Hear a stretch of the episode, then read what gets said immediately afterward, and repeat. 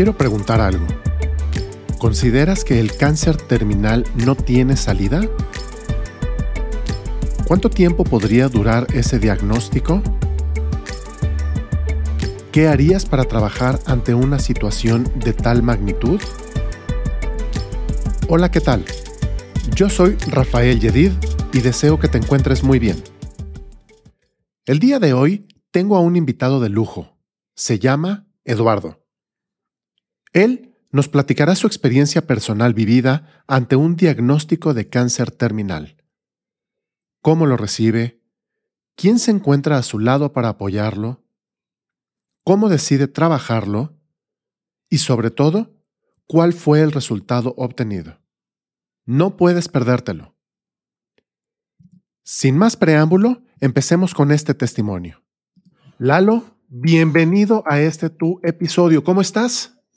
Muy bien, muy bien, muy contento, Rafael, de estar aquí contigo. Gracias. Buenos días y buenos días a la gente que te escucha.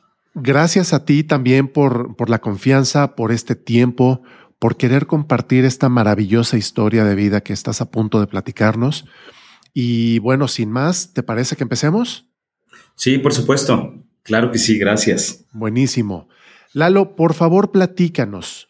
Hoy, ¿quién eres? ¿Tienes familia? ¿A qué te dedicas? Bueno, sí, eh, tengo familia, tengo una hermosa familia, dos hijas ah, que ya no viven con nosotros, yo ya estoy de salida, eh, ya, a lo mejor ya prácticamente terminé mi, tarea este, ah, en esta parte de ser padre y formarlos. Tengo una hija de 29 años, ya a punto de cumplir 30, que vive en Italia desde hace 8 años, se casó y, y vive ya por allá y tengo una hija de 21 años que está terminando ah, su carrera en la ciudad de Querétaro y pues también pues mi maravillosa esposa que llevamos ya 30 años de casado. Eh, ¿Qué hago ahora? Bueno, pues tiene mucho que ver quizá con lo que vamos a estar platicando en un momento, este, eh, pero a raíz de la experiencia que yo tuve con el cáncer, tengo tres años ya casi, en enero del próximo año, van a ser tres años que pues me he dedicado a compartir y enseñar a las personas cuál fue la experiencia de transformación que yo tuve para poder ah, salir adelante de este diagnóstico de cáncer que tuve. Buenísimo. Oye, Lalo, eh, ¿qué edad tienes? Tengo 55 años. Ok, ¿y de qué país eres originario? Yo, yo nací en la Ciudad de México, soy mexicano y ya tengo este... Eh, 40 años que vivo en León, Guanajuato. Bien, buenísimo. Oye, Lalo, eh, ¿cómo era tu vida previo a este diagnóstico que te entregan? Bueno, no, puedo decir ah, definitivamente que mi, mi, vida era una vida absolutamente feliz, plena, este, porque creo que cuando una persona recibe una llamada de atención de este tamaño en donde los médicos terminan diciéndote que tienes un diagnóstico de cáncer y que este es terminal, pues en perspectiva tienes que terminar por reconocer que este, por las cosas de alguna forma, aún aunque hubiera sido inconsciente, pues las cosas no, no iban en la forma quizá que como a uno le gustaría que, que, estuvieran caminando, ¿no? Eh, para mí, antes del diagnóstico, eh, yo tenía una representación comercial eh, aquí cerquita de la ciudad donde yo vivo, en la ciudad de Irapuato. Yo iba todos los días manejando a, ese lugar. Eh, hacía algo que no tenía absolutamente nada que ver con lo que, en la forma como ahora yo vivo. Pero de alguna manera, lo que sí te puedo decir es que yo creía que era una persona que no tenía problemas, digamos, sustanciales o, problemas importantes. Yo sentía que mi vida a lo mejor eh, me estaba eh, dando la oportunidad de tener una posibilidad económica para poder solventar los gastos con mi familia y creía que las cosas estaban, digamos, en una relativa, eh, en un relativo orden. Este, y así era como estaba yo viviendo mi vida igual yo pensaba que como todas las demás personas del mundo, ¿no? que pues tenemos problemas y hay que ir enfrentándolos, etcétera. Pero este, pues yo no sabía hasta que me dieron el diagnóstico que realmente pues sí estaba eh, en, en una situación en donde era imperativo que hiciera un alto para poder hacer un cambio profundo. Y no lo sabía hasta que llegó pues este gran maestro que fue el cáncer a mi vida, ¿no? Oye, Lalo, ¿y qué síntomas tuviste para darte cuenta de esta enfermedad? Mira, eh, soy un caso particular, déjame decirte, Rafa, porque no he conocido a otra persona, he conocido muchos testimonios de mucha gente ah, a lo largo de todo el mundo este, que han logrado salir adelante de enfermedades crónico-degenerativas, enfermedades autoinmunes, incapacidades físicas, diagnósticos terminales incluso, pero todavía no conozco a una persona que le hayan dicho los médicos en dos ocasiones eh, que le hayan dado un diagnóstico terminal. Y es mi caso, porque a mí en 2014 por primera vez los médicos me dijeron que me quedaban cinco años de vida. Me encontraron ah, eh, de una manera circunstancial y accidental, me encontraron ah, una hematuria que era una infección en las vías urinarias. Y yo checando en Google me di cuenta de que eso se podía corregir con un simple tratamiento y que no era una cosa de la cual me tenía que preocupar. Pero cuando fui al hospital, no me dejaron salir en cuatro días y al final yo terminé sabiendo que tenía trombocitopenia, que era las plaquetas eh, eh, en un nivel tan bajo que a los médicos les preocupara que yo en cualquier momento iba a poder tener un desangramiento interno. Este, derivado de esto, me siguen haciendo estudios y me encuentran que tengo hepatitis C con una carga viral tan alta que me dicen es probable que este virus en tu cuerpo tenga más de 20 años. Y entonces me dicen necesitamos ahora checar en qué condiciones está tu hígado, porque si has tenido hepatitis durante tanto tiempo, es muy probable que tu hígado va a tener ya una lesión de cirrosis importante. Y lo que me encuentran es que mi hígado prácticamente en un 95% está cicatrizado, que tengo una cirrosis pues casi al 100% en el hígado. Y entonces los médicos me dicen que ah, derivado a que por alguna razón no estoy presentando síntomas físicos graves, me dicen los médicos que podía yo, si me cuidaba mucho y tal, podía yo llegar a tener una expectativa de vida de cinco años, pero tenía que eliminar el virus de la hepatitis primero y después estar checando pues la evolución del hígado, ¿no? Por la situación en la que estaba. Y esto fue en el 2014. Yo en el 2018 ah, eh, había logrado vencer la hepatitis de una manera de verdad milagrosa y, y, yo, y yo decía, los médicos me están empezando a decir que de alguna forma, no sin alguna explicación, pues no, eh, parecía que se estaba regenerando el hígado, ¿no? Y yo eso me tenía súper feliz.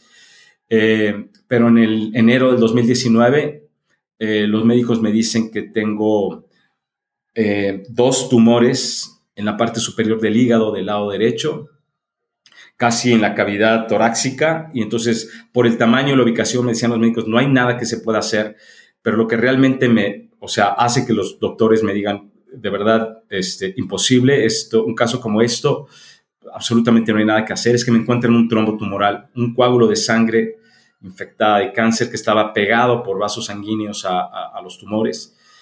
Y entonces, pues estuve en cuatro hospitales y me dijeron, no hay nada que hacer. Estuve en el Hospital de Nutrición en la Ciudad de México, que, que en un momento dado me dijeron, si, si hay algo que te puedan decir que esté fuera de todos los protocolos médicos en los que sabemos que en tu caso no hay nada que hacer, pues puede ser ahí. Y al final me dijeron lo mismo, ¿no? Entonces, este, de alguna forma lo que te puedo decir, Rafa, es que no había realmente experimentado síntomas físicos ah, importantes, pero los diagnósticos que me, que me, iban dando a mí, pues eran brutales, ¿no? Y este, y una de las cosas que, creo yo que a mí me, permitieron lograr encontrar pues ese milagro que en su momento tuve que salir a buscar, pues fue gracias a Dios que no tuve una sintomatología que me hubiese realmente tirado a la cama, aun cuando los médicos me decían que no había absolutamente nada que hacer. Oye, Eduardo, em, primero, a ver, la cirrosis está relacionada con alcohol. ¿Tú tuviste algún tema de alcohol o simplemente así se presentó la enfermedad? Bueno, yo, yo en mi vida yo pensé que de alguna forma el, alcohol no, era, no iba a ser como un determinante en, que fuera a tener alguna afectación en mi vida. Eh, yo, yo siempre pensé que era como el típico eh, bebedor social, ¿no? Y que yo podía pues liberarme de, eh, del alcohol en el momento que quisiera. Sí tuve algunos episodios en mi vida que la manera de beber me afectaron, pero creo que la parte que más influyó en, en, el diagnóstico de la cirrosis eh, fue el virus de la hepatitis C. Este, eh, sin embargo, claro que en un momento en mi vida también tuve que cuestionarme y atender de alguna forma si el alcohol estaba haciendo algo que estaba afectando de alguna manera importante mi vida, ¿no? Y este, y pues sí, siendo honesto, o sea, no podría decir que el alcohol destruyó mi vida o que, o que hizo, este, me llevó a, un punto en el que a lo mejor eh, perdí cosas que ya no pude volver a recuperar. Afortunadamente no fue así, pero si tú me preguntas, Rafa, yo creo que, que prioritariamente el diagnóstico que me dieron en el hígado cuando fue la cirrosis, creo que fue causado por, por el virus de la hepatitis C más que por, por el alcohol. Este, pero, pues bueno, al final del día, pues lo que puedo dar gracias a Dios es que ambas cosas hoy no son un problema en mi vida, ¿no? Maravilloso. Oye, Lalo, a ver, me estabas diciendo, hace un momento comentaste que los doctores ya te habían dicho, no hay nada que hacer. Ante esa afirmación de los doctores, ¿cómo procesa una persona cuando los médicos te dicen que es cáncer, que es terminal y que no hay nada que hacer? Yo creo que esta pregunta es buenísima porque justamente la manera como me haces la pregunta, creo que ahí también está la respuesta, porque hablas, eh, me preguntas en, en el sentido de cómo procesa uno. Y justamente lo que uno tiene que aprender a hacer es a procesarlo. Este, porque es, es una noticia que en el 99% es, digamos, devastadora, ¿sí? Hay tanto condicionamiento con respecto a enfermedades graves y particularmente el cáncer que prácticamente podemos decir sin excepción que cuando a una persona le dicen tienes cáncer, lo primero que va a pensar, y esto eh, estoy seguro que ya te llegó a la mente, ¿no? Lo primero que uno piensa es, me voy a morir. Así es. Entonces, ah, evidentemente que procesar eso cuando llega la noticia es que tienes que empezar a eh, tratar de entender qué es lo que significa este diagnóstico para tu vida porque para mucha gente pues va, a venir sentimientos de, enojo, van a, venir, van a venir sentimientos de por qué a mí, van a venir sentimientos de resentimiento, de mucho miedo, de mucha culpa, y todo eso tiene que ver con, en buena medida, con muchas cosas que nos han enseñado a lo largo de nuestra vida, ¿sí? Eh, muchas de las cosas que yo le comparto a las personas que tienen cáncer, que se acercan conmigo ahora, es que les digo, todo lo que en un momento dado quizá tú hoy estás experimentando, que te está sucediendo ahorita a raíz del cáncer, estas, estas experiencias a lo mejor de miedo, de frustración, de culpa, de, de victimismo, de resentimiento, etcétera, esto no nos vino del cáncer. Estas experiencias de alguna forma ya las habíamos aprendido a lo largo de nuestra vida. Y por eso es que el cáncer, como dicen algunos autores, particularmente quiero mencionar a este autor, si me lo permites, que se llama Carl Simonton, de un libro, Carl Simonton, de un libro que se llama Sanar es un viaje, porque este doctor creó un centro en los Estados Unidos para atender a personas con diagnósticos terminales. Y el libro este, se llama Sanar es un viaje porque una de sus principales premisas es justamente esta. El cáncer no es una sentencia, es un mensaje para nuestra vida. ¿Sí? Entonces, cuando a una persona le dan el diagnóstico de cáncer, ¿sí? Lo que tiene que darse cuenta es que este mensaje es, es una invitación a hacer un cambio en, en, su vida, ¿sí? Y, pero la única diferencia entre cualquier otra persona que se está cuestionando si su vida a lo mejor merece o vale la pena hacer un cambio, es que en nuestro caso es que no tenemos, no tenemos opción. El cambio tiene que hacerse imperativamente. ¿Por qué? Porque, porque de no hacerlo, entonces sí sabemos cuál va a ser el resultado, ¿no? Y este, entonces, uno tiene que comenzar a eh, procesar justamente lo que, lo que este mensaje va a representar para nuestra vida. Y, este, y hay una cosa que dice Carl Simonton que, que a mí me ayudó, te puedo decir fundamentalmente. Una de las, de las cosas fue que íbamos a tener que generar este cambio y que iba a implicar aspectos de cambio de tipo emocional, de tipo ah, mental, en, la forma como nosotros generamos y, estamos habituados a nuestros patrones de, pensamiento, pero también a nivel espiritual. Y, en el fondo yo creo que eso era lo que yo estaba buscando. Este, por supuesto que yo te puedo decir que a nivel personal sí me dio mucha ansiedad. Este, eh, principal, principalmente porque creo yo que a lo mejor estaba listo para hacer esa búsqueda y para hacer ese cambio profundo, eh, pero la única cosa que yo no sabía era cómo lo iba a hacer y no sabía tampoco dónde buscar.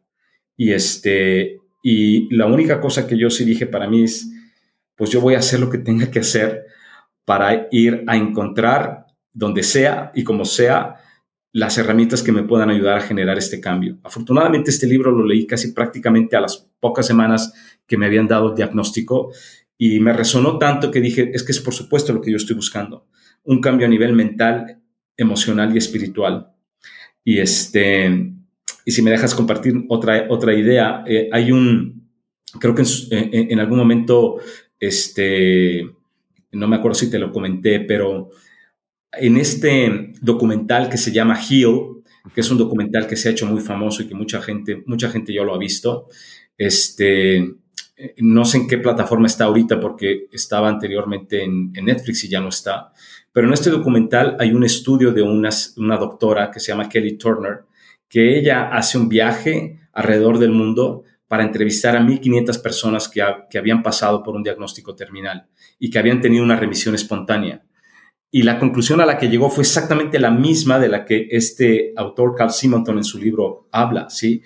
El, el patrón común que, que tenían, tenía muchas cosas que a lo mejor eh, variaban entre una cultura y otra, entre una mentalidad y otra, de todas estas 1.500 personas que entrevistó. Pero los tres elementos comunes en estas 1.500 personas eran que las personas que encontraron esa remisión espontánea lo habían hecho modificando sus patrones de pensamiento, de estados emocionales y haciendo cambios a nivel espiritual. Entonces, eh, si tú a mí me preguntas detrás de la ansiedad y detrás del miedo que yo experimenté, creo que tuve la oportunidad también de al menos decir en qué dirección me iba a poner a buscar, aunque no tenía ningún mapa, pero decía, pero al menos más o menos ya sé que es por este lado donde tengo que moverme. Ya sé por dónde, claro. Ya tienes por lo menos una, una brújula que te dice, oye, sigue este camino para empezar el camino. Em, ya lo busqué ahorita muy rápidamente, esta, este documental que se llama Heal, Está en Amazon Prime. Ah, ok. Ahí lo pueden ver y está buenísimo, de verdad, muy recomendado. Oye, Lalo, eh, en este camino, ¿qué personas son las que te ayudan a enfrentar esta situación? Mira, eh, tengo, evidentemente tengo que hablar ah, de, mi familia y cuando hablo de mi familia tienen que ser mis hijas y mi esposa, porque pues ellas son una enorme fuente de inspiración para mí. Si yo digo que el, que el, cáncer fue ah, un gran maestro en mi vida, pero creo que eh, una ah, eh, gente que me, ha, que me ha ayudado a, comprender de maneras muy diversas y muy profundas. Eh, mi propósito en la vida, por qué estoy aquí, por qué vale la pena hacer cambios, eh, definitivamente son, son mis hijas y, mi esposa. O sea, la verdad es que su cercanía y, lo que ellas me estuvieron acompañando, creo que me ayudó muchísimo. Pero también debo decir que este, que lo, tengo que decir así, que yo creo que quienes realmente más me ayudaron fueron los libros. Este, porque yo tengo, creo que ahora, aunque muchos de los autores que puedo mencionar eh, no saben de mí, pero yo los considero mis, mis más grandes amigos, ¿no? Este, uno de ellos evidentemente es el doctor Joe Dispensa, que fue la persona que me, que me, que me enseñó y me ayudó a, tener la herramienta para poder hacer esta transformación que yo viví. Pero también hay muchos autores que a nivel espiritual me ayudaron muchísimo. Este, Paul Young, el autor del libro La cabaña, tiene un testimonio personal de vida tan maravilloso que de verdad que se queda chiquito su libro de La cabaña. Este, su experiencia de vida fue una lección grandísima. Eh, el autor Wayne Dyer, por ejemplo, también es una persona que me ayudó tanto porque no solamente muchos de sus libros en, en la, digamos, segunda etapa de su vida, cuando dejó la parte quizás empresarial eh, como consultor para convertirse más bien en una persona eh, espiritual que estaba compartiendo sus propios eh, crecimiento interior y su, y, su, y su experiencia de vida. Este, para mí resultó ser un, un, maestro que me ayudó mucho, mucho a nivel espiritual para entender cómo, cómo es que la divinidad ah, actúa en nuestras vidas este, cuando dejamos que actúe realmente, ¿no? Cuando aprendemos a confiar en esta conciencia, en esta inteligencia divina que para muchos también podemos llamarle Dios, ¿no? Y autores como ellos, como Deepak Chopra, como Anthony de Melo, como este, ah, no sé si has escuchado, estoy seguro, a Eckhart Tolle. Sí, por supuesto. o sea, son personas que su, no solamente su enseñanza, pero su experiencia de vida para mí resultaron también muy inspiradoras y, me ayudaron a poner como que las piezas de rompecabezas de, cómo sí era posible que si yo hacía lo que toda esta gente me estaba enseñando, yo podía revertir este diagnóstico. Sí, y este, y pues a todas estas personas, por supuesto que les estoy muy agradecido y este, pero si me, si me dejas decir, por ejemplo, en el caso de una de mis hijas, la, la más pequeña que tiene 21 años, ella tiene diabetes infantil desde los seis años. Y, este, y una de las cosas que a mí me, que, yo me senté con ella a platicar, este, me acuerdo que me fui a tomar un café con ella cuando tenía apenas unas semanas que me habían dado el diagnóstico y yo le decía, la única razón por la que yo entiendo por qué me dijeron a mí los médicos que tenía este diagnóstico terminal es porque eh, yo sé que lo que yo voy a vivir va a ser una lección para tu vida, porque yo creo que tú el día de mañana también puedes sanar de tus propios este, eh, padecimientos que tienes, que aunque los médicos digan que son este, eh, autoinmunes, ¿sí? Eh, yo hoy creo que estas, estos, toda enfermedad puede ser curada. Y yo se lo dije cuando todavía no empezaba a estudiar realmente nada, ¿no? Este, concretamente para mi propia sanación. Y este, pero recuerdo también que le dije una cosa que, que digo, yo cuando lo recuerdo, uh, me asombro porque, porque creo que a lo mejor yo ya traía una cierta conexión fuerte con la parte espiritual. Yo le dije a mi hija, yo voy a hacer todo lo que tenga que hacer para vivir este proceso.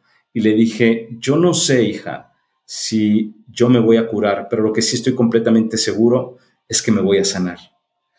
Y no sé si me explico, Rafa, en esta sí, por supuesto. expresión. Y, la verdad es que la paradoja fue increíble, porque cuando aprendí a sanarme, en ese momento me di cuenta de que estaba curado. Claro. Sí, y, y entendamos también que este tipo de enfermedades y cualquier enfermedad llega a nuestra vida como un maestro para que nosotros aprendamos. Pero no nada más nosotros aprendemos. Aprenden también y crecen y evolucionan junto con nosotros porque es parte del mismo proceso nuestra gente más cercana, nuestra familia. Ellos también viven el proceso y están aprendiendo contigo de este proceso.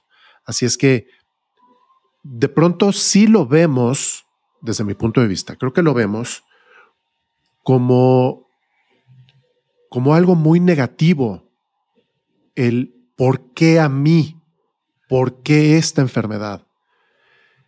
Cuando al final del camino lo que vamos a aprender es muchísimo de esa enfermedad. Y eso es invaluable. Y yo lo que escucho de tu parte es que así ha sucedido y has evolucionado de una manera extraordinaria. Muchas gracias, Rafa. Y, te puedo dar dos, ah, ah, dos distinciones con esto que tú estás ahorita comentando que me parece súper importante. En una ocasión me habla una persona, una señora me llama por teléfono para decirme que alguien le había pasado mi teléfono y que me hablara y, que, le dijo, llámale Eduardo porque él te puede ayudar este, por ahorita lo que estás pasando. Y cuando eh, empiezo a platicar con ella, me dice que recién le acaban de dar un diagnóstico de cáncer de mama y que pues a lo mejor el pronóstico no estaba nada bien. Y ella estaba de alguna manera pues eh, destruida porque me decía, llorando, me decía, Eduardo, es que no me quiero morir, yo tengo una hija de 12 años y ni siquiera entiendo por qué me dieron este diagnóstico y tal, tal, tal. Y estaba mucho en este pensamiento que tú decías hace un momento, ¿no? O sea, ¿por qué yo? O sea, yo, yo, yo qué daño le hice a alguien como para que yo me esté pagando esto, ¿no?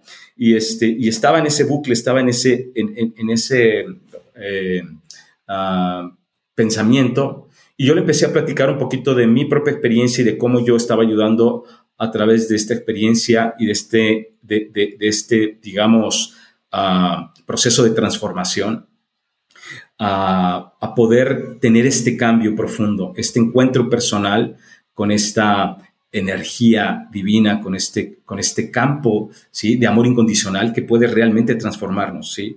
Y yo le decía, tú crees en Dios, porque cuando nosotros nos conectamos de una manera profunda desde nuestro propio corazón con esta experiencia, de verdad que nosotros tenemos, tenemos la posibilidad de entrar en este ámbito de lo milagroso. Y, este, y, lo creo porque, porque le ha pasado a un montón de gente en el mundo, me pasó a mí, y, y, si Dios nos ama igual a todos, entonces no hay ninguna razón por la que tú no puedas en un momento dado llegar a creer que es posible que tú también te podrías sanar. Y entonces de repente me dice, Eduardo, es que, ¿sabes qué? Yo creo que esto que tú haces, este taller que me estás diciendo, creo que no es para mí. Y me quedé, pero con el ojo cuadrado, porque dije, ¿por qué, cómo, ¿por qué no es para ti? Y me dijo, es que Eduardo, yo en toda mi vida, este, la verdad que yo nunca me he acercado a pedirle nada a Dios.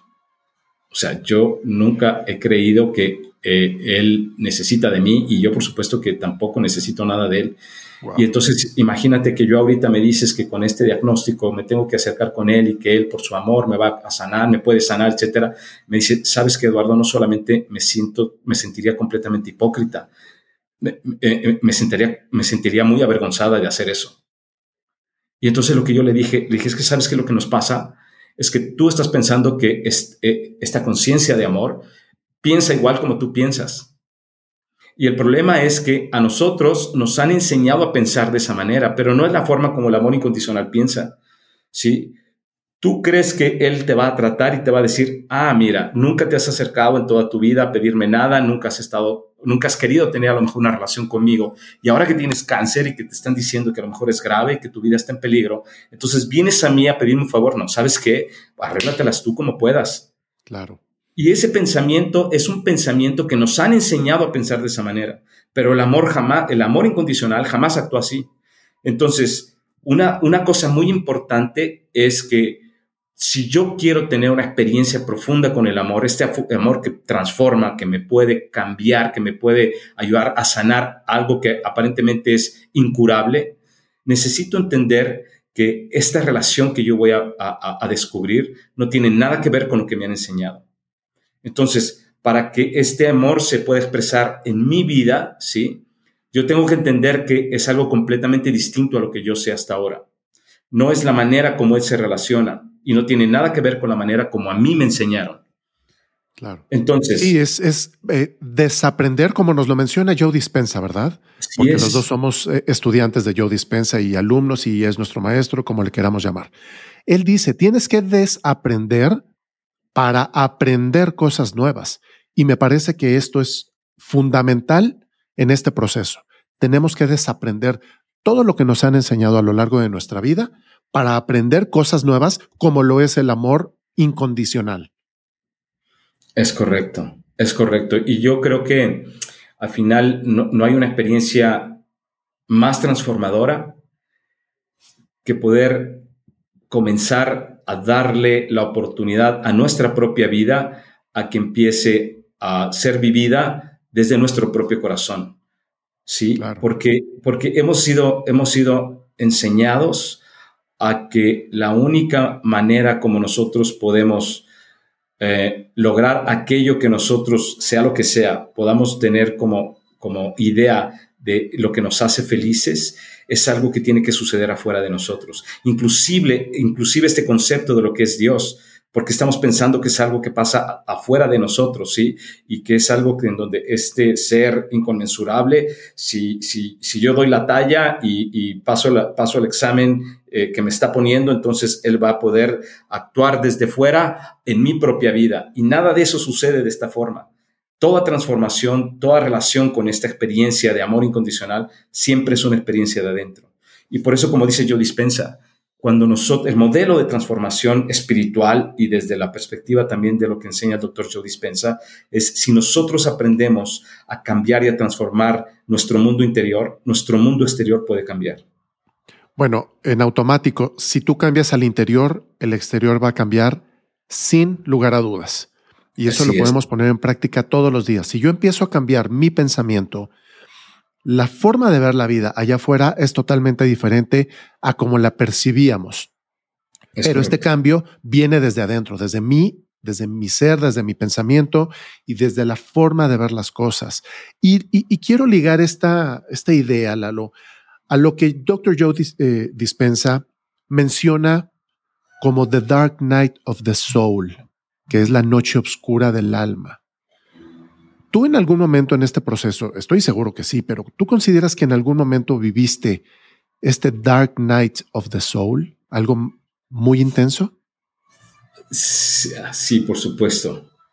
Yo, yo creo, Rafa, que una, una transformación real nos tiene que llevar a este, de alguna forma a este punto. Este, porque cuando hablamos de desaprender, cuando hablamos de que tenemos que cambiar nuestra manera de pensar, que tenemos que cambiar nuestra manera de sentir, lo que estamos eh, realmente hablando es que tenemos que dejar de alguna forma de ser quien nosotros éramos en algún momento en nuestra vida. Y esa transición siempre va a ser una confrontación con esa persona que inconscientemente me llevó a estar viviendo algo que es justamente lo que quiero cambiar. En el caso mío, pues era la enfermedad, ¿sí? Pero tuve que aprender a reconocer que para que yo pudiera ah, empezar a encontrarme con esta posibilidad de que podía ser sanado físicamente, tenía que sanar todo lo que estaba en mi corazón, toda mi historia personal.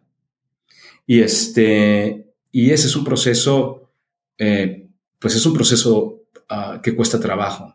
Es como que se necesita esa, ese valor personal, esa, este deseo realmente de decir, esto que yo, que yo viví y que a lo mejor inclusive lo tengo que buscar porque a lo mejor está inconsciente. En mi caso, mucho de lo que yo tuve que sanar era inconsciente y tuve que hacer de verdad un trabajo de búsqueda. Y este, y para poder sanar cosas dolientes, ¿no? De mi propia historia. Pero en este proceso, por supuesto que, que llega un momento en que sientes, ah, te sientes muy solo, te sientes abatido. yo le digo a la gente con la que platico, le digo, miren, de verdad que no se preocupen, todo esto que nos han enseñado de, de, de, Dios y cómo actúa nuestras vidas, ¿sí? E, es, hay que verlo de una manera completamente simple, con, con, la, con, con los ojos del niño. Si al niño le dices, eh, eh, eh, el amor de Dios es incondicional quiere decir que no te va a poner ninguna condición. Quiere decir que te va a amar siempre, de manera absoluta, de manera eterna, de manera inmutable. Entonces, no tiene nada que ver con lo que hagas, ¿sí? De forma tal que entonces el entendimiento es, me va a amar si, ah, eh, independientemente de lo que haga, y no me va a juzgar, no me va a castigar, no me va a culpar.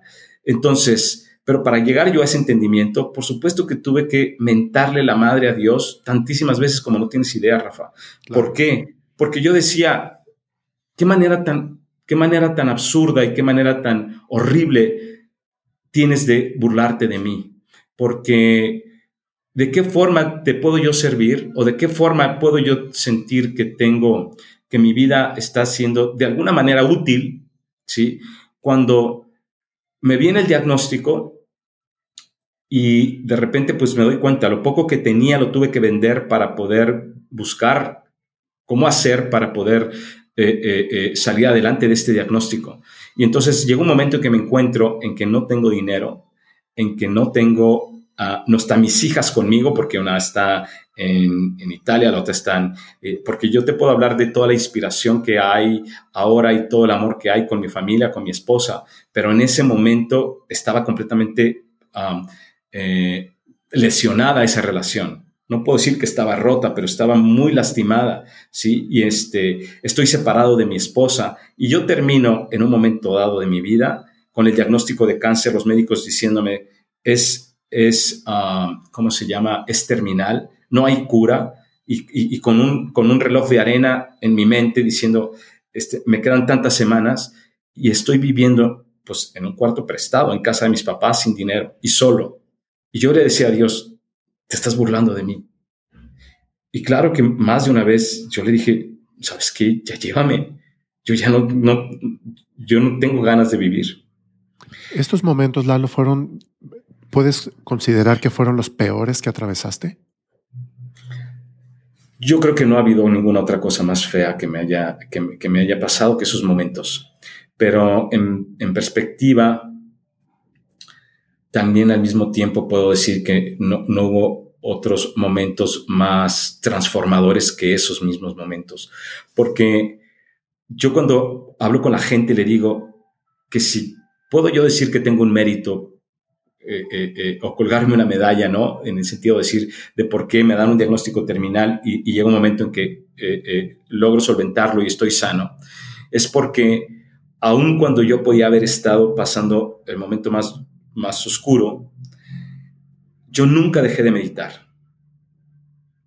Y es lo que, lo que yo digo que para mí fue el haber yo estudiado todo lo que había estudiado y haber visto tantos testimonios, haber leído y visto tantos videos y haber tenido la oportunidad de ir presencialmente a un taller con el doctor Joe para ver cómo él estaba ayudando a la gente a través de la meditación a cambiar su campo energético, para que una vez que aprendemos a transformar nuestra energía personal, realmente nuestra experiencia cambia por completo.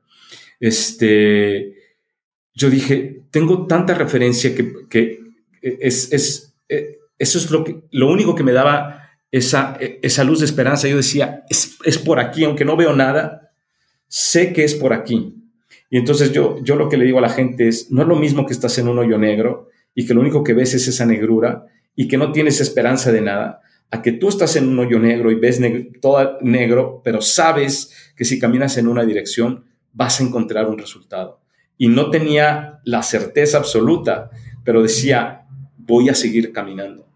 Y a mí la gente me pregunta y me dice, oye, pero este, ¿y, y, cuánto tiempo lo, hiciste eh, en la práctica? ¿Meditabas mucho, meditabas poco? Este, yo lo que, les, yo lo que le digo a la gente es, todo lo que nosotros queremos que suceda en nuestra vida va a estar en proporción directa, eh, vamos a obtenerlo o vamos a lograrlo en proporción directa de cuán, cuán eres capaz de demostrarte a ti qué tanto quieres aquello que dices que quieres. Claro, qué tanto lo deseas, ¿verdad? Para poderlo llevar a cabo.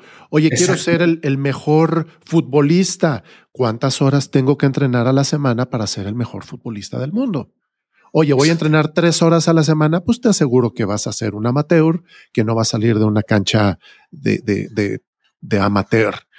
Le meto 30, 40 horas de entrenamiento a la semana, voy a ser el mejor futbolista y probablemente le tengo que meter más. Entonces, esto viene desde el deseo. Pero a ver, Lalo, tú me decías ahorita, Dios, te estás burlando de mí. No tengo nada, no tengo dinero. Llévame. Ya estás en el punto, llévame. ¿Qué es lo que te motiva a seguir adelante? Para mí, eh, eh, en mi caso, porque esto no, no, puedo decir que es, la, eh, que es la, misma motivación para otra gente, ¿no? Pero en mi caso fue mis hijas y mi esposa. ¿A, qué? ¿A no dejarlas? ¿A seguirlas sacando adelante? ¿A qué? En ese momento no te puedo decir a qué. Ahorita en este momento sí te puedo decir a qué. Pero en ese momento no lo sabía, pero, pero lo que sí sabía era el amor tan grandísimo que les tenía y que les tengo, pues no, pero, pero, este, pero, pero yo sabía, sí, que, por ejemplo, como se lo dije a mi hija, ¿no?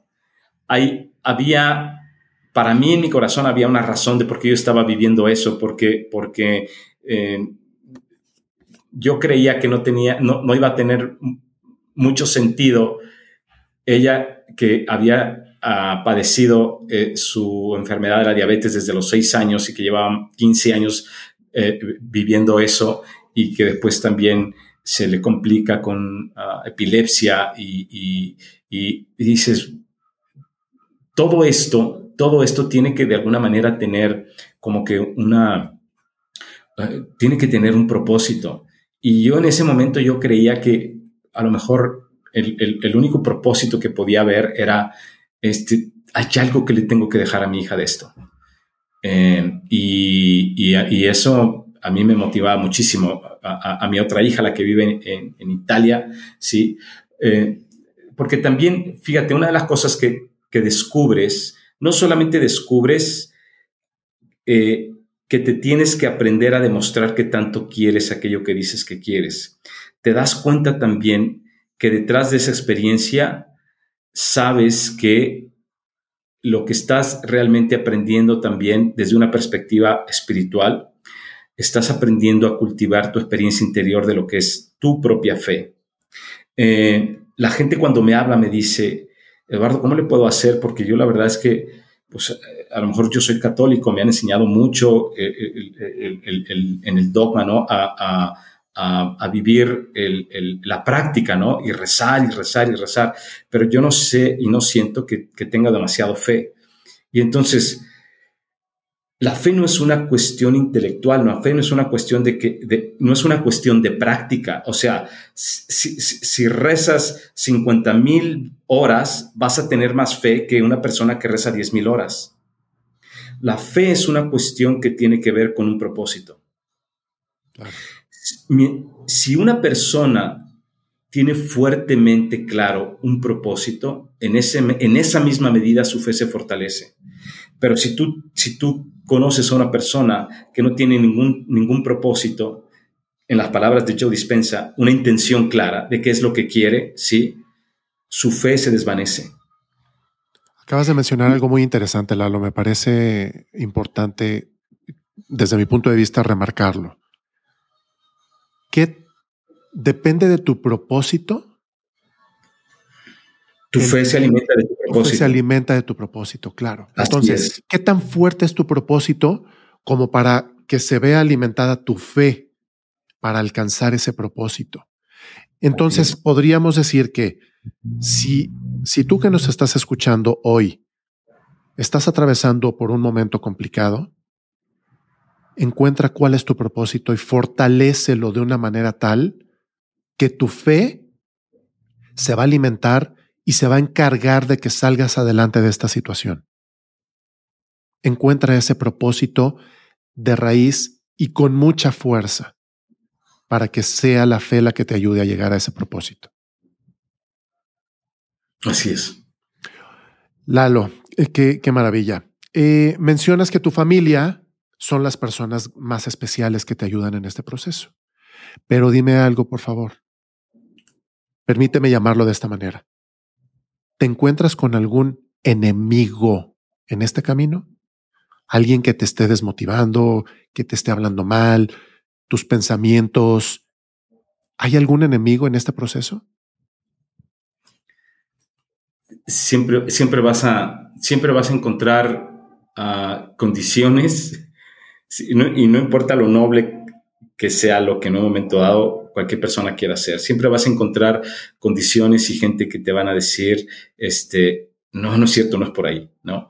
Eh, eh, mucha de mi gente más cercana eh, son este, practicantes uh, de la religión católica de una manera, digamos, muy conservadora, ¿no?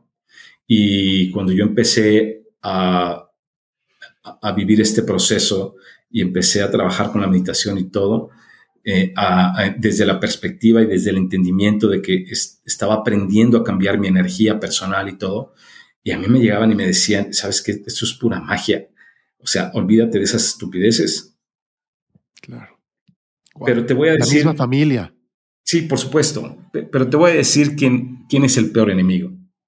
El peor enemigo es uno mismo. Claro, la mente el peor enemigo es uno mismo. Y este, así como, así como tú puedes, ah, te, voy a, te voy a compartir este, una frase que yo se, la, yo se la digo mucho a las personas cuando estamos hablando de este propósito, estamos hablando de la fe, porque al final, ¿qué, eh, eh, eh, ¿en qué se traduce nuestra fe? Nuestra fe se traduce en nuestra, en nuestra propia creencia, ¿sí? De, de nosotros uh, tener la certeza de que aquello que queremos realmente se va a poder lograr, ¿sí? Y entonces, todo tiene que ver con que lleguemos a esta experiencia de creer que aquello que deseamos se puede cumplir, ¿sí? Y entonces, una de las cosas que yo le digo a la gente es, si tú terminas por dudar aquello que quieres creer, vas a terminar creyendo aquello que dudas. Claro. claro. Y se hace más fuerte. Por supuesto, por supuesto. Y entonces, ¿por qué terminamos siendo nuestros peores enemigos? Porque necesitamos vencer. Hay un montón también de condicionamientos que, que necesitamos vencer y necesitamos cambiar. Ahí es donde está el, el, reto más importante. ¿Por qué? Porque necesitamos cambiar en, tantas formas nuestra manera de pensar y nuestra manera de sentir, que es esta ah, adicción emocional, es esta energía de baja frecuencia de la que nos habla el doctor Joe Dispensa. Necesitamos poderla liberar, ¿sí? De nuestra propia biología para que nosotros podamos tener esta transformación y darle la oportunidad al cuerpo de que sane. Si, si me permites nada más comentar en un minuto, porque, porque es, una, es una explicación tan sencilla pero tan poderosa. ¿sí? Porque cuando hablamos de, cambiar nuestra energía personal, el cambio, el cambio eh, sucede por esta razón. Porque primero hablamos de que tenemos que tener nuevos paradigmas, ¿no? Y que tenemos que eh, eh, generar este, este, cambio en nuestra manera de, pensar. Y, y, uno de los principales paradigmas que necesitamos incorporar y darle la oportunidad a nuestra mente y nuestro corazón es aceptar esta idea de que somos energía. Y esto no es porque lo diga yo, esto lo dijo, lo dijo Albert Einstein hace más de un siglo. Y el hecho de que seamos energía, ¿sí? Quiere decir que nosotros, eh, nuestra propia biología está creando un campo electromagnético, un campo de energía. Y entonces, ¿qué es lo que representa la enfermedad en nuestra biología desde esta, desde esta visión? Lo que representa es que, por alguna razón, las células de nuestro cuerpo perdieron energía. Están vibrando en una frecuencia baja. Y cuando las células del cuerpo han perdido energía, esto significa que las células ya no pueden hacer lo que debieran hacer. Las tareas para que fueron diseñadas no la pueden realizar. ¿Por qué? Porque las células simplemente no tienen energía. Y entonces, cuando la célula está en esa, en esa situación, va a empezar, pierde su homeostasis y va a empezar a hacer cosas que no debiera hacer. Y estas cosas que no debiera hacer, podía ser que en un momento dado empiece a destruir otras células o se empiece a reproducir de una manera descontrolada o que puedas empezar a hacer un montón de cosas, ¿sí? Y, este, y es cuando nosotros biológicamente vamos a manifestar un síntoma. Y vamos a ir con el médico y el médico nos va a decir, de acuerdo al síntoma, pues cuál es el tratamiento. Y si es algo, un síntoma muy severo, pues nos va a meter al quirófano o nos va a dar un tratamiento fuertísimo, ¿no? Pero al final estamos hablando del síntoma.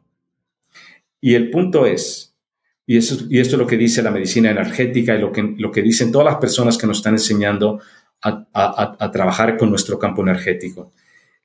¿Qué le pasaría a las células del cuerpo si nosotros le pudiéramos enseñar, por medio de la meditación, a volver a recuperar esa energía que han perdido? La célula, en un momento dado, podría volver a su homeostasis. Y la respuesta es sí. Y esto es lo que aprendemos. Claro. Oye, em, ¿en algún momento sentiste que no saldrías adelante de esta enfermedad? ¿Te sentiste en riesgo de muerte en algún punto? Sí, pero ah, ah, mira, yo lo que digo en este aprendizaje es que lo más, lo más bonito no fue que no me morí. Lo más bonito creo que fue que aprendí a vivir de una manera diferente. Y en este aprendizaje no solamente creo que ah, aprendes, aprendes a vivir, creo que también aprendes a morir. Eso es muy eh, importante, que de este lado del mundo no nos enseñan a, prepararnos para la muerte. No, pero, pero cuando lo haces desde el amor, o sea, no hay principios, no hay finales, todo es transición. Claro. Claro, totalmente. Oye, ¿y en qué momento, en qué momento aparece la magia en esta historia. Creo que este es el punto más importante, el proceso de transformación personal. ¿En qué momento aparece esta magia? Ahí es cuando, ahí es cuando tenemos que hablar de los milagros. Este, porque quien ha estudiado un poquito acerca de lo que son los milagros, este, los milagros no es que te va a tocar ver cómo una montaña se levanta de donde está y se mueve y se pone en otro lado. los milagros significan que tú vas a poder tener una experiencia profunda que te permita convertirte en una persona diferente.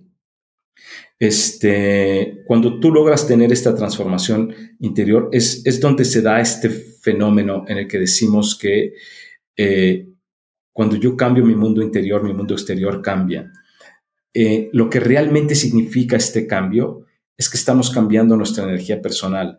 Y en el fondo, cambiar nuestra energía personal, este, hoy sabemos que nuestros pensamientos y nuestros estados emocionales son lo que crean este campo energético.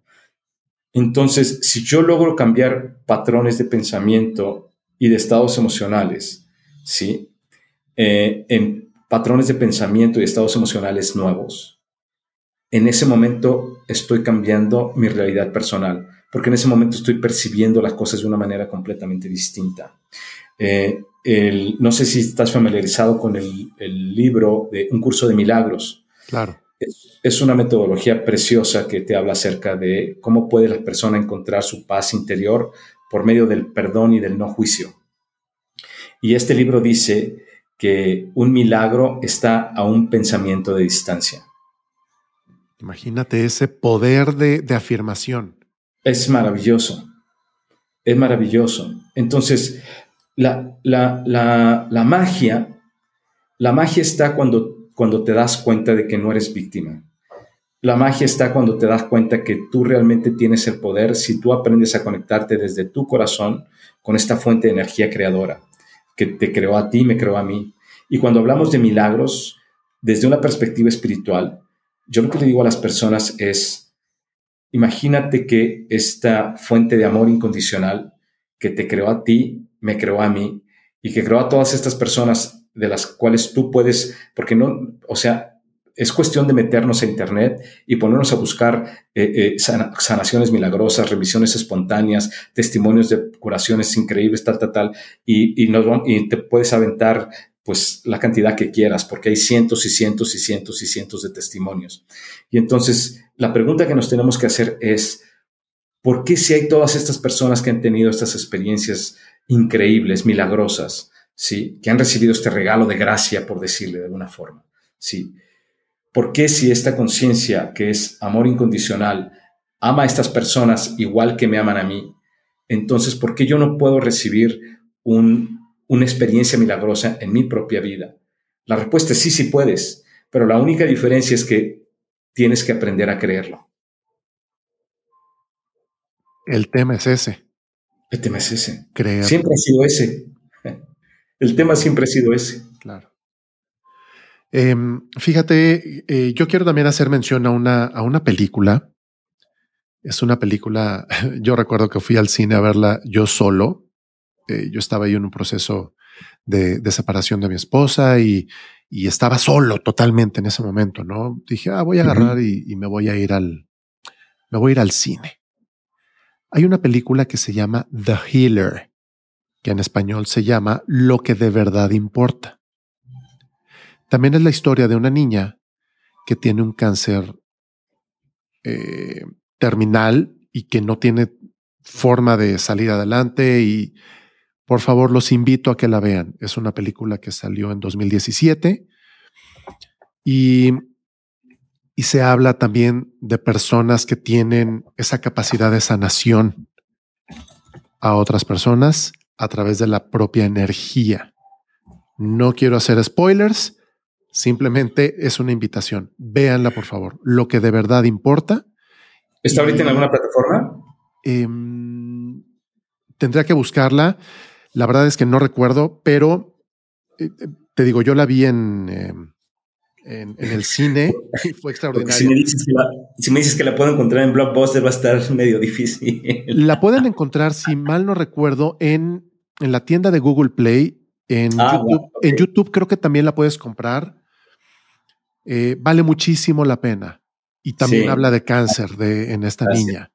Es maravilloso y yo por ahí en algún momento les platicaré historias relacionadas con la sanación a través de la energía, que bueno, es, es, otro, es otro episodio que vamos a tener porque aparte, Lalo, nos podemos quedar platicando horas y horas y horas acerca de todo lo que, lo que has atravesado durante este tiempo.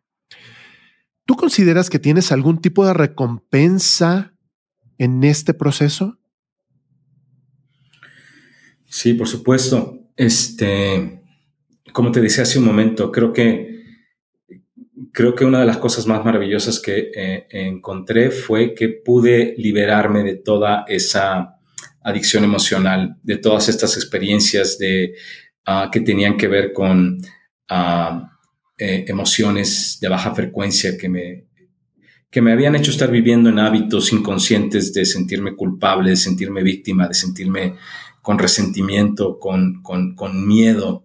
Eh, ah, yo la verdad es que de alguna forma en mi vida y cada quien tiene sus propios procesos, ¿no? Que le tocan vivir, este, pero creo que en mi caso, eh, pues ha, estado la muerte presente, ha estado la enfermedad eh, de una manera fuerte también presente, eh, también la parte económica, pero este, en el momento en que yo decidí con este aprendizaje sanar todo eso, en ese momento, no te digo que de la noche a la mañana, pero no solamente recuperé la salud de mi cuerpo, absolutamente todo, todo, todo en mi vida ha ido empezando a funcionar de una manera completamente distinta. Entonces, claro, la recompensa, y esto en palabras de Joe Dispensa, que cuando una persona aprende a ser consciente lo inconsciente y decide cambiarlo, en ese momento la persona evoluciona. En ese momento la persona se convierte en una persona completamente nueva. Claro. Y con esto obtienes herramientas y, cosas nuevas en tu vida. Pero, a ver, todo este, esta sanación llega gracias a la medicina tradicional, llega a la meditación, llega, ¿cómo llega, Lalo? ¿Cómo es que pudieras mm, interpretar esta sanación? ¿Cómo fue que lo lograste? las experiencias, las experiencias milagrosas, eh, Rafa, no, no, es, no es algo que se puede explicar de alguna manera mediante un proceso intelectual. Es como si, como si yo quisiera enseñarte lo que significa el amor de Dios este, de una manera tal que tú pudieras tener una experiencia de lo que esto significa solamente porque yo te lo explique. La, palabra, eh, hay, hay, un filósofo inglés que se llama Alan Watts, que él dice que la diferencia entre conocer acerca del amor y tener una experiencia del amor es algo que es completamente distinto. Porque el conocimiento del amor, dice, cuando hablamos del amor de Dios, por ejemplo, podemos eh, tener todos los estudios teológicos y podemos haber leído y tener ah, muchos conocimientos acerca de eso, sin nunca realmente haber tenido una experiencia de ese amor. Y entonces él dice, ninguna persona se puede mojar con la palabra agua. Entonces cuando queremos hablar de milagros, no podemos eh, explicarlo con palabras, pero lo que sí puedo decirle a la gente es que y ya me ha pasado, no una vez, me ha pasado decenas, decenas y decenas de veces, que así como yo lo viví, personas que me han hablado y que me han dicho, Eduardo, ya, ya supe lo que es, acabo de tener esta experiencia milagrosa. Este, es, es una experiencia interior. Por eso lo que decimos que cuando uno cambia su mundo interior, el mundo exterior cambia, porque, porque este, eh, este cambio interior es lo que constituye un milagro. Entonces, en mi caso, yo recuerdo perfectamente, fue en el mes de septiembre de 2019, yo me había pasado casi dos días eh, meditando casi todo el día, pero yo le decía a Dios, todavía no sé si me voy a morir o voy a vivir. Y la verdad es que yo necesito, necesito que me, necesito ya que me digas, eh, eh, que me des una señal. Y me acuerdo que yo me, yo me dormí meditando, ¿sí? Y en la madrugada me, me desperté como en una especie como de sueño y no sueño, con la certeza de que estaba curado. Wow. Y tú puedes, eh, eh, pero si tú ah, escuchas las experiencias de milagros, ¿sí? La primera experiencia de milagros que yo escuché de esta persona, F.G. Mueller, que ya su testimonio está en YouTube, una chica de Holanda, cuando yo fui al, seminario con Joe Dispensa, a mí me tocó escucharla ahí y yo, y, yo le daba gracias a Dios porque yo decía, esta mujer está ahí porque ella vino desde Holanda a hablar solamente a mí. Y, este, y yo no podía dejar de llorar. Pero en su testimonio ella cuenta que cuando a ella le pidieron que pasara al salón porque iban a hacer la imposición de manos para hacerle la meditación de sanación. Momentos antes de que se acostara en la alfombra para que le pusieran las manos, ella tuvo esta experiencia mística, ella tuvo este encuentro profundo de transformación y de repente se queda como en trance y le dice a la gente, me acabo de curar. Es increíble. es que las experiencias que se viven en esos seminarios de Joe Dispensa son increíbles. Pero en todos, en todos, esto, esto está pasando en todos lados, Rafa. Sí. En todos lados. Ayer, antier me habló, antier, sí, antier me habló una persona, un doctor, y me dijo, Eduardo, no me lo vas a creer.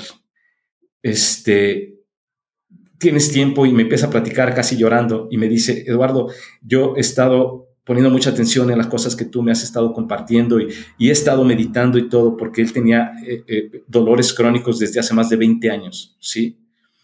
Y entonces, dice, yo, estaba, yo meditaba en las mañanas, meditaba en las noches y estaba completamente convencido de que lo que tú habías vivido, o sea, hazte cuenta como si yo te estuviera platicando, la, este, esta persona estaba platicando lo mismo que yo te estoy diciendo. Y de repente me dice, eh, la noche anterior, Eduardo, me quedé dormido y haz de cuenta que tuve una experiencia como si llegara, como si me estuviera hablando este, este ser, este, eh, esta conciencia, dice, no sé cómo explicártelo, pero fue como si me dijera, te has curado. Y yo me desperté dije, ¿qué, pero tenía un calor, estaba sintiendo un calor, una energía en el cuerpo impresionante y todo. Y yo me quedé, wow, ¿qué pasó? ¿Esto fue real? ¿No fue real? Y todo. Y me dice, me desperté esta mañana y me siento 20 años más joven. no tengo absolutamente ningún dolor en el cuerpo. Estoy sanado, Eduardo. ¿Qué, clase de testimonios? Y yo, yo nada más le decía, ¿sabes qué? Wow, dale gracias a Dios, eh. dale gracias a Dios porque, porque lo único que has hecho es que tomaste la, la, la, misma decisión de hacer lo que, lo que yo tomé la decisión en su momento. Abrir tu corazón y confiar. Eso es lo que hacemos. Claro, claro. Eh, bueno, Lalo, em, quisiera seguirme de frente y, podríamos compartir muchísimas horas de experiencias, de, situaciones, de cómo lo hiciste, de cómo lo alcanzaste, de cómo lo lograste, pero bueno, no queremos saturar a quienes nos están escuchando de, tanto tiempo, porque aparte, bueno, pues es un podcast y, y, queremos transmitirles esta, este mensaje de esperanza, este mensaje de Mm, hay tantos, tantos casos de tienes una enfermedad terminal y yo conozco un caso específico de tienes un mes de vida y ya pasaron cuatro años y está más fuerte que nunca esta persona. Claro. Entonces, lo que queremos transmitir con este episodio es, hay, hay una forma de lograrlo hay esperanza. Hay un camino distinto. Y lo que pedimos es que no, no, no confiemos únicamente en la medicina tradicional. Desde mi experiencia y lo que yo he visto y he vivido y lo que estamos escuchando contigo, es que trabajaste cosas distintas a la medicina tradicional, que desde mi muy humilde punto de vista, la combinación de la medicina tradicional con métodos alternativos y meditación y, y todo lo que estamos platicando es la mejor fórmula. Esa es la forma de sanar. Métodos tradicionales con métodos no tan tradicionales. Me parece que debemos de abrir nuestra, nuestro sistema de creencias, empezar a creer empezar a confiar, empezar a sentir. La espiritualidad es algo maravilloso. Y yo quisiera preguntarte para ir cerrando este capítulo, ¿cómo estás transmitiendo esta experiencia que has vivido? ¿Estás mostrando herramientas? ¿Estás mostrando... ¿Qué estás enseñando, ¿Lo ¿Estás haciendo algo al respecto?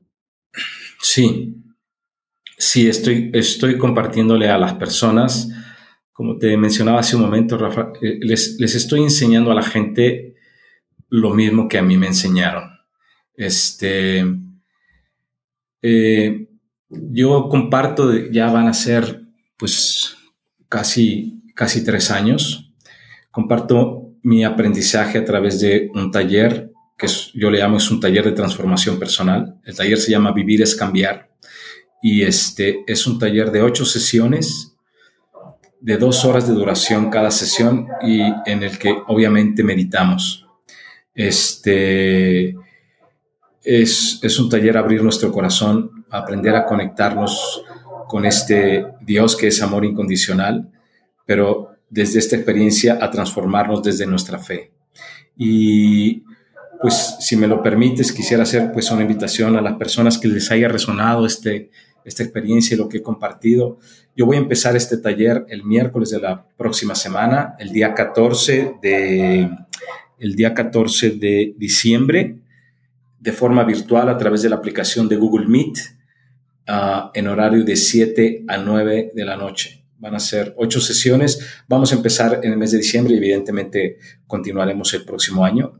Este, pero pues quisiera hacer la invitación a que las personas que, que estén buscando una transformación profunda, un entendimiento más allá de nuestra propia experiencia de vida, de nuestra relación con nuestra mente, nuestro cuerpo, nuestro espíritu y cómo impacta esto la salud de nuestro cuerpo, pues son bienvenidos. Si me permites dar mi teléfono o alguna... Justo, justo eso es lo que te iba a preguntar. ¿Cómo te, pueden contactar para este taller? ¿Teléfono, Facebook, página web? ¿Por dónde? Sí, me pueden, me pueden contactar a través de la página web que es liveoso, L-I-V-E y la palabra oso, todo junto, liveoso.net. Sí. Live, liveoso.net, esa es la página. Y la página de Facebook es la misma, ¿verdad? Live Oso. Es igual, Live Oso, sí. O, en el teléfono 477 306 4326. A ver, ¿podemos repetir el número, por favor? Sí. La LADA es 477 306 4326. Perfecto. Ok, de cualquier manera yo voy a dejar los enlaces en el episodio para que lo puedan identificar correctamente. Em, tanto la página de Facebook, la página web y el teléfono lo voy a poner ahí en, en la descripción del capítulo. Y no importa si no tomas este taller ahorita a partir de este miércoles 14. Todo llega en su momento para cada uno de nosotros y llega en el momento perfecto. Puede ser ahorita a partir del miércoles, puede ser el siguiente que abra Lalo. Puede ser, puede ser en enero, en febrero. Yo cada mes estoy compartiendo esta experiencia. Claro, entonces no se preocupen si no se inscriben a este taller. Lalo está permanentemente entregándolo y, y será el momento perfecto para ti, ni antes ni después. Así es que no te preocupes. Si te resonó este capítulo, bueno, busca y haz lo necesario para, para trabajar con Lalo si es que te, te latió la idea. Y si no, no pasa nada. Tienes, eh, tienes algo de material que ya nos compartió Lalo, libros, el, documental que se llama Heal, la película que yo les platicaba, lo que de verdad importa.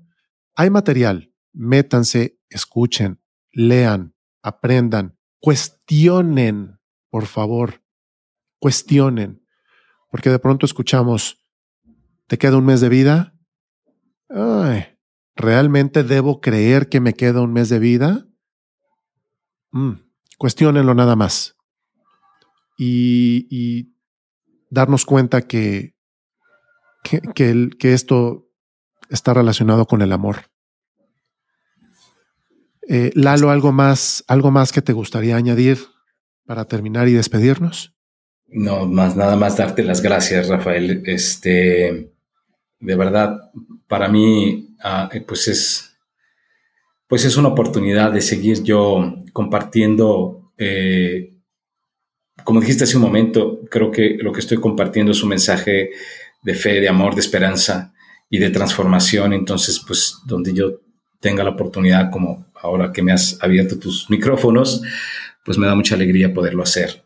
Este, porque al final estamos aquí de verdad, estamos aquí para, para ser felices este, pero necesitamos las herramientas. Claro, claro. Tantas herramientas que existen afuera y que no conocemos. Así es. Así es que qué mejor que a través de un, un podcast que empieces a escuchar y te empiece a llamar la atención. Oye, sí, sí me llamó la atención. Busco a Lalo. Lalo, a ver, ¿de qué va tu taller? ¿Cómo va? ¿Cómo funciona? ¿Qué enseñas? Perfecto. Ahí están las herramientas. Y, yo de mi parte, Lalo, agradecerte infinitamente por el tiempo, por tu apertura, por permitirnos entrar a, una parte tan íntima como lo que viviste y experimentaste, tanto tú como tu familia, tus hijas, tu esposa. Y, gracias de verdad por, por ser un ser de luz eh, a quien podemos seguir y con quien podemos platicar. Gracias de verdad, Lalo, lo agradezco muchísimo. Y pues que estés muy bien. Esperemos que no sea el último episodio que hagamos juntos para seguir platicando. Eh, claro que sí, estaría padre. Gracias, muchas gracias, Rafael, y gracias a tu gente. Muchas gracias, Lalo. Que estén muy bien. Hasta luego. Hasta luego. Por favor, no dejes de escuchar este podcast. Comparte mis contenidos con quien tú quieras. La forma más importante de seguir creciendo es gracias a tu recomendación, que de antemano agradezco muchísimo. No te pierdas el siguiente episodio de este tu podcast, Yo Soy. Si no te has suscrito, este es el momento perfecto de hacerlo. Por favor, activa las alertas para saber que ya salió un nuevo episodio. Sígueme en todas mis redes para más contenido. Te reitero mi nombre. Yo soy Rafael Yedid y nos escuchamos en breve. Adiós.